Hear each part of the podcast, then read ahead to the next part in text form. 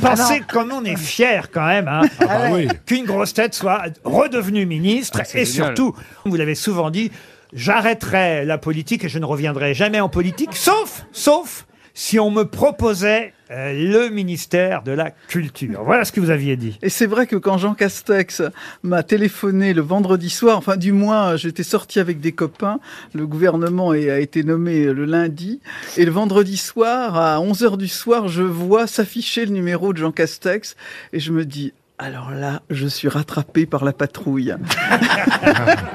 et il me propose de rentrer au gouvernement, je lui dis non. Et il me dit si c'est pour être ministre de la Culture. Et là, j'ai dit oui. Mais comment ça, t'avais le numéro de casque C'est ça que moi je n'ai pas le numéro de Castex qui s'affiche sur mon téléphone. Mais Marcella, c'est pour ça qu'on t'a pas proposé d'être ministre.